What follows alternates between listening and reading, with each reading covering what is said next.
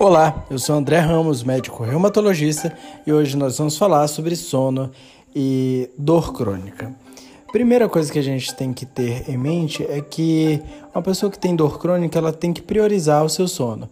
Para isso, ela precisa ter em mente quais são os benefícios de uma boa noite de sono. Dentre esses benefícios, é mais disposição para o trabalho, exercício físico e lazer.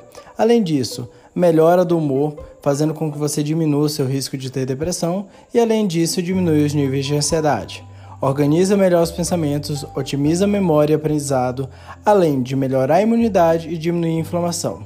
Relaxa os músculos, liberando substâncias que diminuem as dores.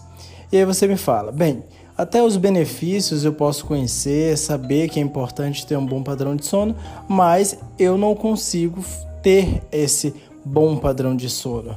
E aí, o que fazer para ter esse bom padrão de sono? Bem, não existe uma regra geral para todo mundo, né? A gente sabe que cada pessoa tem vários tipos de problemas na hora de dormir, existem vários motivos pelos quais as pessoas podem não ter uma boa noite de sono, mas existem dicas gerais que funcionam para a maioria das pessoas. E se você seguir essas dicas, a probabilidade de você ter dias de sono né, mais reparadores vai ser bem maior. Então, por exemplo, não realizar atividades físicas uh, ou domésticas muito próximas a horas de dormir é essencial, porque essas atividades podem ativar o seu sistema adrenérgico e dificultar a indução do sono, porque o corpo não entende que já é hora ou próximo da hora de dormir, tá? Além disso, também evitar a ingestão de grande quantidade de alimentos, principalmente gordurosos ou de difícil digestão, ou por exemplo, é, estimulantes à noite. Então, energético, próximo hora, da hora de dormir, ou café, ou outras bebidas que façam esse estímulo mais adrenérgico também durante a noite, e isso também não vai ajudar. Além disso, não ligue a televisão no quarto e não leve o celular, tablet ou computador para a cama. Essas luzes dessas telas, elas fazem com que haja uma ativação do cérebro e principalmente façam com que você não induza né, o seu sono. Isso vai atrapalhar, inclusive, o seu padrão de sono. E principalmente, crie um hábito para dormir. Seu corpo e mente precisam entender que já podem iniciar, manter todos os processos que envolvem o sono, porque o sono, na verdade, ele é um processo ativo. Ele não é um processo passivo, ou seja, a partir do momento que seu corpo decide, que ele entende que vai dormir, ele inicia um processo que envolve uma cadeia de processos que vão levar um tempo mínimo para serem é, cumpridos, tá? Então é importante que a partir de um determinado horário, a partir de determinados estímulos que você já tem todos os dias, por exemplo, durante a noite, ou não precisa ser necessariamente durante a noite, mas que tenha essa rotina na, na, maioria dos dias, seu corpo entenda que a partir daquele momento ele vai iniciar um processo que vai culminar em todo né, a, aqueles processos de sono né, e todas as fases de sono que você precisa ter para que seu corpo possa descansar bem e ter todos aqueles benefícios que a gente já falou anteriormente, tá?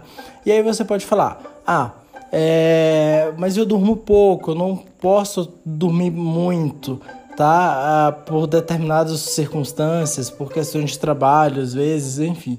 Ah, eu tenho que te dizer, existe um tempo mínimo, sim, de sono.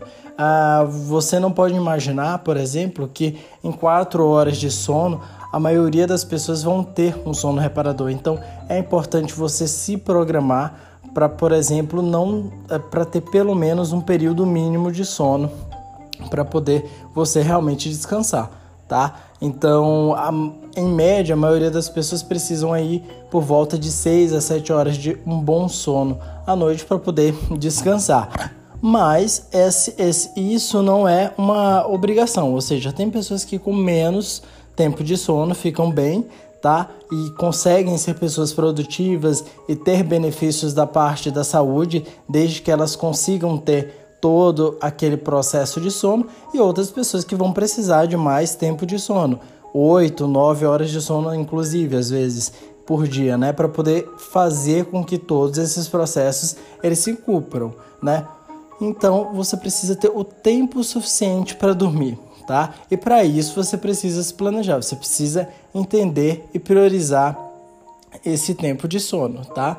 Dormir muito não significa dormir bem, mas é necessário um tempo mínimo de sono que é diferente para cada pessoa. Então, você tendo em mente todos, todas essas questões, você vai conseguir então é, ter uma ideia daquilo que é um bom padrão de sono para você e por isso você deve priorizar o seu sono, porque aí você vai ter uma maior disposição ao longo do dia, você vai sentir menos dor, você vai estar menos predisposto a desenvolver doenças inflamatórias e também, além disso, vai ganhar muito mais produtividade e isso vai te fazer muito mais feliz e você vai conseguir lidar muito mais com as dores que você sente no seu dia a dia.